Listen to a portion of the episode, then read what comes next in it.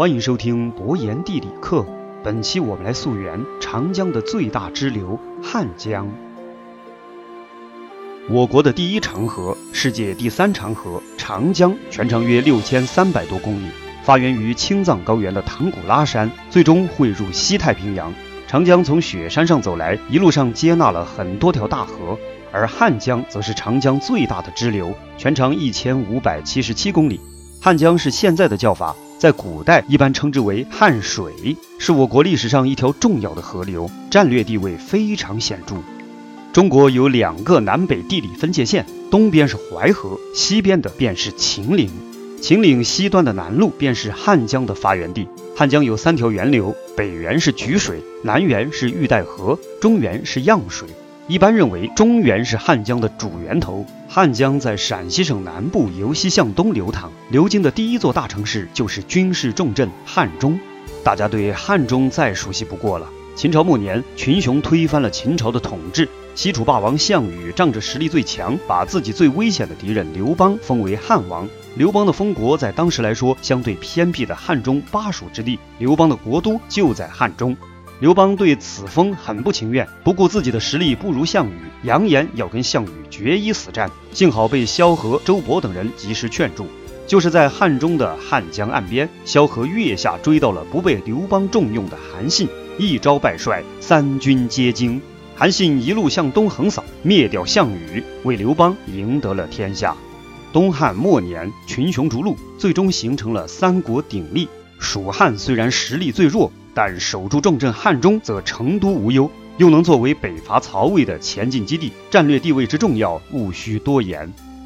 汉江出汉中之后，向东流入陕西省安康市境内，安康也是历史名郡，大名鼎鼎的西城郡就在安康。如果蜀汉能够控制安康，据长江上游，则可以对曹魏国都洛阳以及南线的重镇襄阳产生巨大威胁。但蜀汉对安康得而复失，以后伐魏只能出汉中一线。在战略上非常被动。离开安康后，汉江进入湖北省境内，经十堰市浚阳区向东进入湖北省襄阳市的境内。历史上，我国有很多军事重镇，但如果加上国家级，那么徐州算一个，襄阳也算一个。襄阳位于湖北省北部偏西，北临河南省，往南数百里是万里长江，往东南数百里是号称九省通衢的湖北省会武汉。往西是汉中，在元朝之前，历代大型王朝多定都在长安或洛阳、开封，南距襄阳都不远。即使是南北分裂，北方王朝的国都也多在上述三座城市当中。更重要的是，在这种情况下，襄阳多为南朝所控制，这对北方王朝是非常不利的。南方的王朝欲与北方抗衡，一般来说有三个战略防御体系：东部的淮河防线，中部的汉江、襄阳防线。和西部的汉中、秦岭防线，襄阳往东南是长江中下游的重镇武汉，由武汉可以向南通过湘江进入湖南、广东；由武汉可以向东顺江东下而至江南，这是南方王朝国都所在地，比如江苏的南京和浙江的杭州。南方王朝的防御体系就像一条蛇，东部地区是蛇的头部，西部地区如巴蜀则是蛇的尾部。而距汉江中流的襄阳，则是蛇的腰部。换言之，襄阳或者说是汉江，是南方王朝防御北方进攻的中间防线。守住了汉江防线，则南朝无忧；守不住，那就大势去矣。在这一点上，无论是南朝还是南宋，汉江基本就是南朝与北朝的边界线，不过由南朝完全控制。站在北朝的角度，只要拿下了汉水和襄阳，就等于拿到了打开南朝大门的钥匙。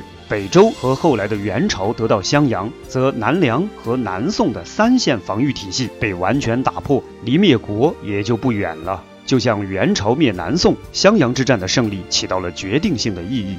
元军于一二七三年攻克襄阳，仅仅三年后，走投无路的南宋小朝廷就向元朝投降了。不过，南宋的残余势力一直坚持到一二七九年，以陆秀夫背负幼主投海而结束。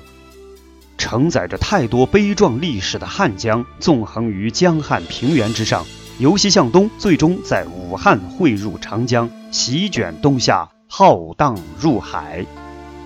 本期博言地理课就讲到这里，感谢您的收听，欢迎点击订阅，我们下期再见。